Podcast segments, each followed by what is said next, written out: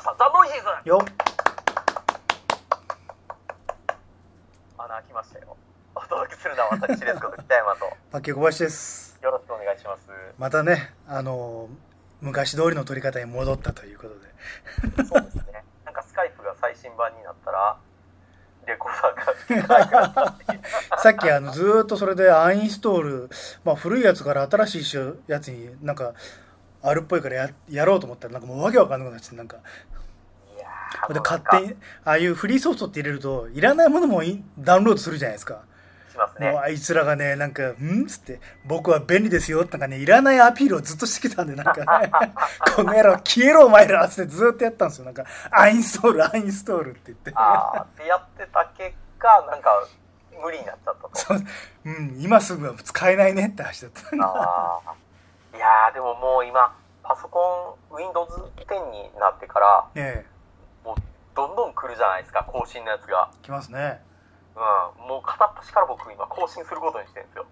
うーん。最新の技術を全部もらってしまおうと。えだから Adobe 系のやつで今先生登録されてるんですけど僕は。え。ねあの一応専門学校で教えてるからっていうので、それでちょっと安いプランでやらせてもらってるんでそうするとどんどんどんどんその来るわけですよえ更新が、うん。はい。これでもかっていうぐらい更新するんですけどいやーもう何がアップしてるのか分かんないですけどどんどん来てますね。イラストレーター普段使ってて何が新しくなったのかさっぱり分かんないですけどね。うん。うん。ただただ容量だけはどんどんどんどん上がっていってますよ。そうですね。今はもう多分記憶領域結構でかくないともう対応できないですよね。そうですね。パソコンのスペックも今相当僕上げましたからね。ねうん、これなかなかきついですけどね。まあ、あの、とりあえず、ノイジーズ長くやってきて、多分初めてじゃないですかね。更新が、にもう間に合わなくなったっていう。ええもうかっこいいもうあれですよこれで人並みのラジオになったってことでああ、なんか昔はストックが十何本とか余裕であったんですけどね。ねでも3本ずつやんないと消化できないとか言った時代があったんですけど、もう今や無理ですね。うん。ね。つい。一本ね。多分あの本音で喋りすぎてボツになったんでしょあれ。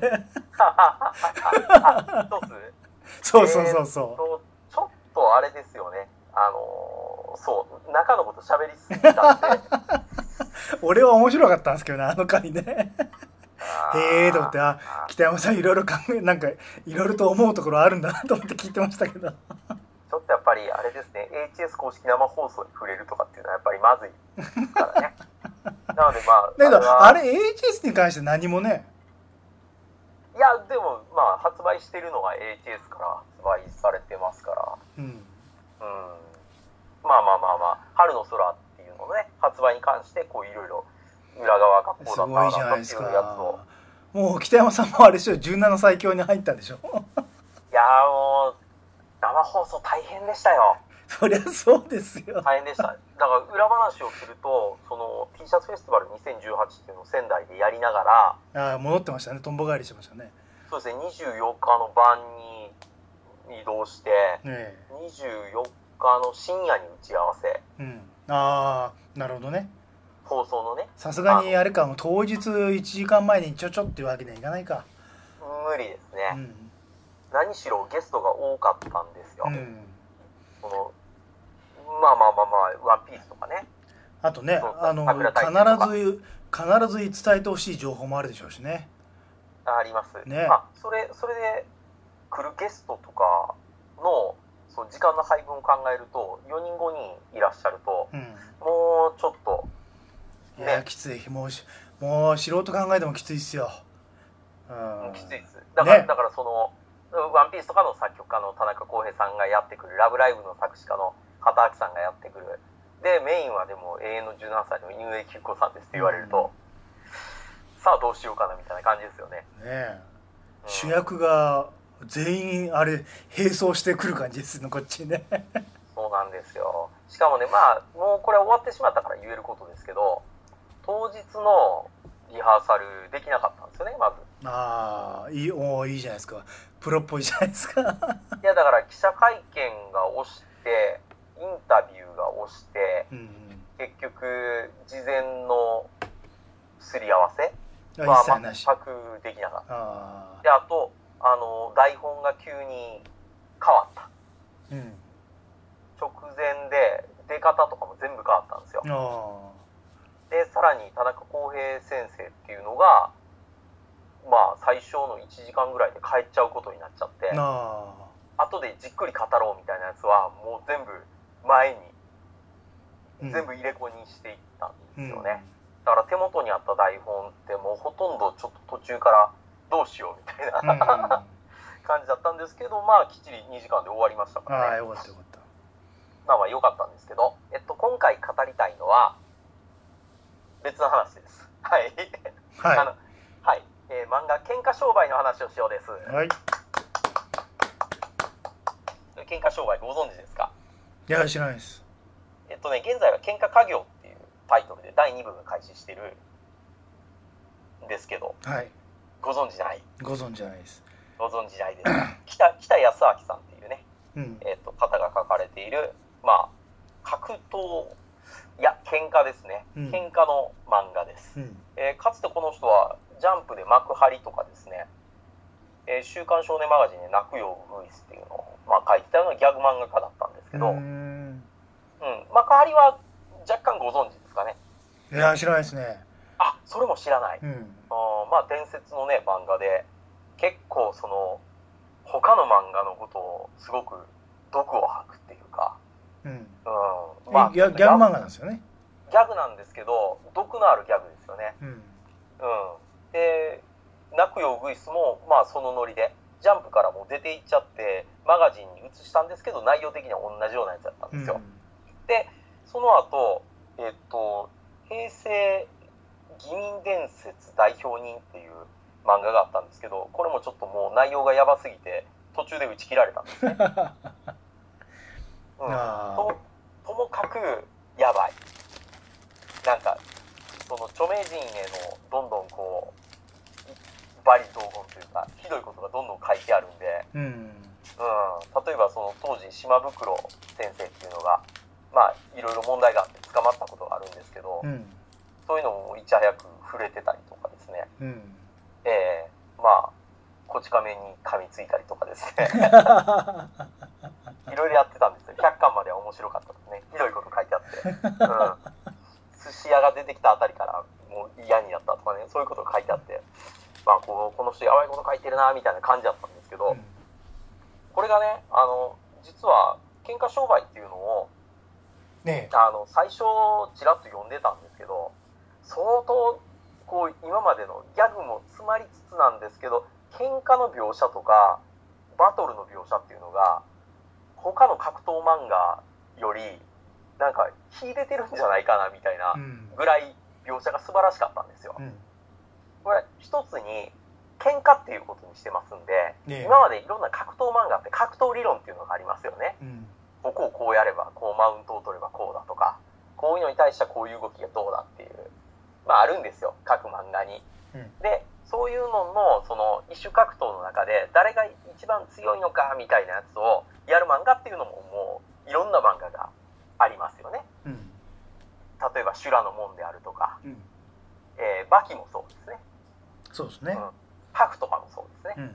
うん。うん、だからそういう漫画って数々あったんですけどこの漫画あの喧嘩商売の素晴らしいところっていうのはもうその喧嘩ですからとりあえず目つきも金的も武器を使うのも道具使うのも何でもありなんですね。うんうん、その中で喧嘩っていうので、まあ、主人公っていうのがどういうふうにして相手に勝つかっていう、まあ、頭脳戦が相当入るんですよ。うんっていう、えー最初の始まり方だったんですけど話が進んでいくにつれてですねねこれがあのその喧嘩の最強を決める陰陽トーナメントなるものが開催されますっていう話に流れが立ってくるわけですよ。ねで本当にねあの小杉さんバキってご存知ですか？わけはまあはい。はい。まあそんな詳しくは知らないですけど。はい。バキの中で最強トーナメントってあるんですよ。うん。その地下のね。うん。でそこで僕ちょっといまいちうーんって思ってたのは登場人物たちのバックグラウンドっていうのがうんあんまりね書き込んでない選手もいっぱい中にいたんですよ。はいで戦ってる間に実はこういうやつやったああいうやつやったっていう風に言ってそいつのこう箔をつけていくみたいな書き方をしてたんですけど、うん。いまいちそいつに感情移入戦ってる間実はできないんですようね、ん。もういきなりそいつのエピソードが始まっちゃうから。うん。うん、でこの喧嘩商売およびその喧嘩家業のすごいところっていうのは陰陽トーナメントが始まるまでにほぼ全員の登場人物のエピソードが書かれてるってこと。なんですよあああらかじめね。そう。だからものすごいこいつもすごいやつやな。こいつもすごいやつやなっていうのをこれでもかって見せつけられて第2部のトーナメントが始まると、うん。うん。だからねめちゃめちゃ面白いんですよ。うん。まあ多分連載で今まで一番長く続いてるんですか？あ続いてます。他のはもうほぼなんか逃げたような状態で終わってますああこち亀に喧嘩売っちゃうの怖いですよね。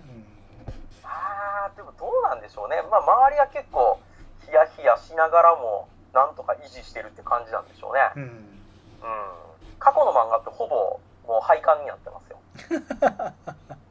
ええ諸事情で。だからもともと作者の人は喧嘩側に詳しかったんですかね。ほとんど勉強したんですかねわかんないんですけどね。ただ幕張の中でもちょっと格闘描写っていうのはあったんですよ。うん。中で急に格闘技のバトル漫画みたいな要素を入れ出して。あまあそれに関してもちょっとブツブツ書いてましたけど。ドラゴンボールとかねネタにしたからね、あうん。うん、書いてましたけど。でも本格的にこう格闘技のことを書いたっていうのはまあこの漫画がおそらく最初やったんじゃないですかね、うん。だから出てくるやつ出てくるやつっていうのがまあ本当にちょっとうーんいろんなねことを調べてるなっていうのとあと主人公のその佐藤十兵衛っていうのがうんね途中から古武術古武道を習うんですけどえうん。このね古武道の戦い方っていうのがどこで聞いてきたんやろうっていうぐらい僕がいろいろ最近聞いてる古武道の話が中に盛り込まれてるんですよ。うん。だから最近ほらいろいろとねリボン以降こういろんな人と会う機会が増えたのでうんいろんな人からこう古武道とかもしくはターシさんからジークン道とかうんのやつをいろいろ聞いてたわけですけどそれのね要素っていうのもこの漫画の中にはねちゃんと書かれてるんですよね、うん。だから書物とかにもなってないようなことまで調べてるからかなり構想も前からやってたんじゃなかろうかなっていう感じはしますね、うんでこの佐藤十兵衛が、まあ、あの戸田、えー正元を始祖とする、まあ、古武道、えー戸田流っていうのを、まあ、師匠から教わってで陰陽トーナメントの方に参加しようとするんですけどうん。参加枠がもういっぱいで十兵衛は入れないんですよ。うん。だから出場する選手一人にある男に目をつけてそいつをまあ大会前にぶっ倒して、うん。自分が出場出場権を得るっていうね、ああなるほどね。はい。はい、そういう話でまあ入ってくるんですけど本当にでもその戦い方っていうのもまあトーナメント今始まって、まあ、若干ネタバレをすると相手にこう毒を持ったりとかですね。ええ。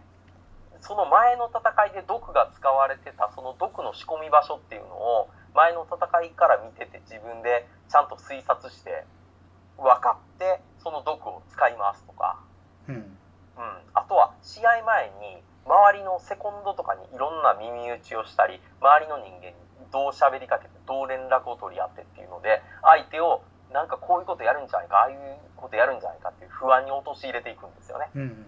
でもそうやってる時点でもう佐藤十兵衛のもう術中にはまってるんですけどこれがねかなり怖いですねうん。だから戦いっていうのはそのリングの中だけではないっていうかその場だけの戦いで終わるものではないっていうことをまあ中にこう表現してるんですけどあ面白いんですよ、うん。ええ。ぜひまあ読んでいただきたい漫画ではあるんですけども、はい。はい本当になんか一番大きいところはその今までの格闘漫画みたいに唐突な登場人物が一人もいないこの2部っていうのはほぼ完璧な滑り出しなんじゃないかなっていう感じがしますね。うんあと中に横綱が出てくるんですけど。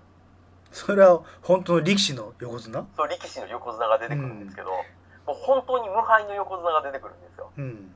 しかも手をそのまだ本気を出さずに相撲技だけで全部勝てるっていううんうん。その横綱がまあまあまあそのトーナメントに出てきたりするんですけど、うん。その無敵の表現っていうのをまあ1巻ぐらいかけて説明してるんですけど あのねそこまでちゃんと書かれると確かにそんな無敗の横綱出てきたら怖いよなみたいなうん感じにはなるんですよね。うん。だからもう、柔道とかのやつも、もう、ステロイドとか打ちまくってるやつとかね。うん。あと、試合中になんか効いてくる薬を飲んでて、無痛にこうできて、いきなり範囲になれるようなね。そういう薬を飲んで戦ったりとか。いやーもう、やばいですよ、これは。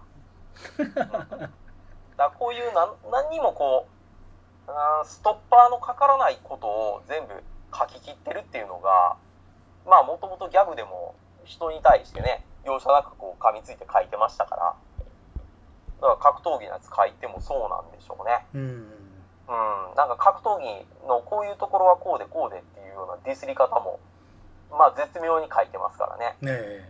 うん。だから何にもそういうの怖くないんやろうなみたいな。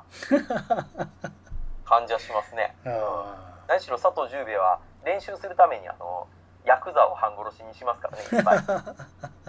ヤクザ見つけたらとりあえず練習台やって言って もう喧嘩ふっかけては人殺しと対戦しないと、まあ、自分の技磨けないからってって、んうんそれでいっぱい古武道の古武術の練習台を築き上げていくんですけどいやーなんかね本当にいたらもう全員怖いなみたいな やつばっかりですよ。うん。ボクシングとかのやつも、もう、変態なボクサーとか出てきますからね。うん。なんかもう、いつもトランス状態になってて、ボコボコにされたら、もうものすごいあれなんですよ。こう、喫立するやつがいるんですよ。あもっと、もっと俺を極限の状態にまでなってくれ、みたいな感じのやつが出てきて。俺もね、やばいやつでしたね。石橋ってやつなんですけどね。まあ、殺し屋一的な感じですか？もうあれです。もうまさにああいうやつです。うん。ああいうやつでめっちゃ強いやつですよね。うん。あれよりさらに強いああまあよ。1はね1はまあ仕込み蹴りですからねあれねそうそうそうそう。まあ、1自体が実際対戦したらめっちゃやばかったじゃないうですか。わーって言って断ち切られちゃいますからねバップタッチでね。そうですねうわーんで、プチュってやったらもうみんな、あーって。ねえあれは、あーやばかったですね。実ああの、立ち会ったら本当に1ガチでやばかった。逃げてましたからね。ーなるほどねあまあまあ本当にもうまあもうあれですよね表世界には行けない人がみんな戦ってるんですねそうですね。だから、陰陽っていうのは、表の世界にいる人間と裏の世界にいる人間うんが、こう、本当にガチで戦うトーナメントなんですね。うんで横綱っていうのは、まあ、陽の部分にいる人間ですね。ああそういう人も来るんだけどそうです。それがない優勝するとすごいお金がもらえるんですか？もう、えらい、えらい金額のお金ですね。あでしかも、一番優勝したやつが、まあ、主催者。主催者のやつが、まあ、最高の格闘家なんですけど、うん。それキアヌ・リーブスの映画じゃん戦うことが。要するにね、マン・オブ・タイチーの原作ですよ。ええ。マン・オブ・タイチーより以前からやってなますから、ね。んだよもう構えて聞いて損したよどういうことですか？最初から言ってよそれでマン・オブ・タイチーですってねでも、マン・オブ・タイチーっていうのは、その、地下闘技じゃないですか。えこれはもう完全に表でやってますからね。うん。あでお、地下、地下闘技の、その人殺しのチャンピオンっていうのも出てくるんですよ。うんこの海をトーナメントに出てきてるんですね。もうだからそいつとかもう基本的に全員人をほふってきてるやつらなんで、もうやばいですね。もう俺、じゃあもう一般の監修も見てるんですね見てます見てます。これ、このトーナメント自体はもう中継じゃあまあ。そ その中では人殺しやっても OK なさあの格闘技になってるんですね、あの中で死んだとしても文句言いませんっていう誓約書を書いて参加してますから全員。うん。だからもうなんか今一人死にそうなやつとかいますよ。こいつこのまま死ぬんちゃうかなみたいなやついますね。うん。だから中で出てくる白戸使いとかもめちゃめちゃ強い。ですよあうん、もう基本的にはあの、まあ、桜井優勝ってやつが出てくるんですけどそのシラットはやばいですね。シラットの種類っていうのは、まあ、何種類かあるらしいんですけどその全部のシラットの形ができるっていうね、えー最強のシラット使いですね。しかもなんか健忘症なんですね彼は。あうん。だから忘れちゃうんですよ。昔倒していったやつのこととか。うんだからいろんなやつから恨み買ってるんですけど、うん、お前と会ったことあるのか？みたいな。この野郎みたいな。感じのやつなんですけどね。こいつがまたねアホほど強いですね。うん。白戸使いね。うん。まあまあまあいろいろいますよ。なのでこれはぜひちょっとまあ格闘映画が好きな方とか格闘漫画で他の漫画が好きな方っていうのは、まあ、ちょっとギャグの部分が最初は多いですけど、うんまあ、そこは飛ばしつつ、まあ、飛ばさなくてもいいのか、まあ、読んでてもいいんですけど、だんだんだんだんギャグがね、えー編集部の意向なのか消されていきますからね。もう普通のもう格闘漫画にだんだんだんだん、2部に至ってはもうほとんど出てこれないですからね。ううんん。中でロリコン万歳みたいな話をずっとやってるんですけど、それが徐々に徐々に消されていって、最終的にはもうなくなっちゃいますので、うん。あ、これをじぜひちょっと読んでいただきたいなと。はいはい、いう感じに思います。ということで、短めですけど、どうも。まずはこれで。はいはい、はい、ありがとうございました。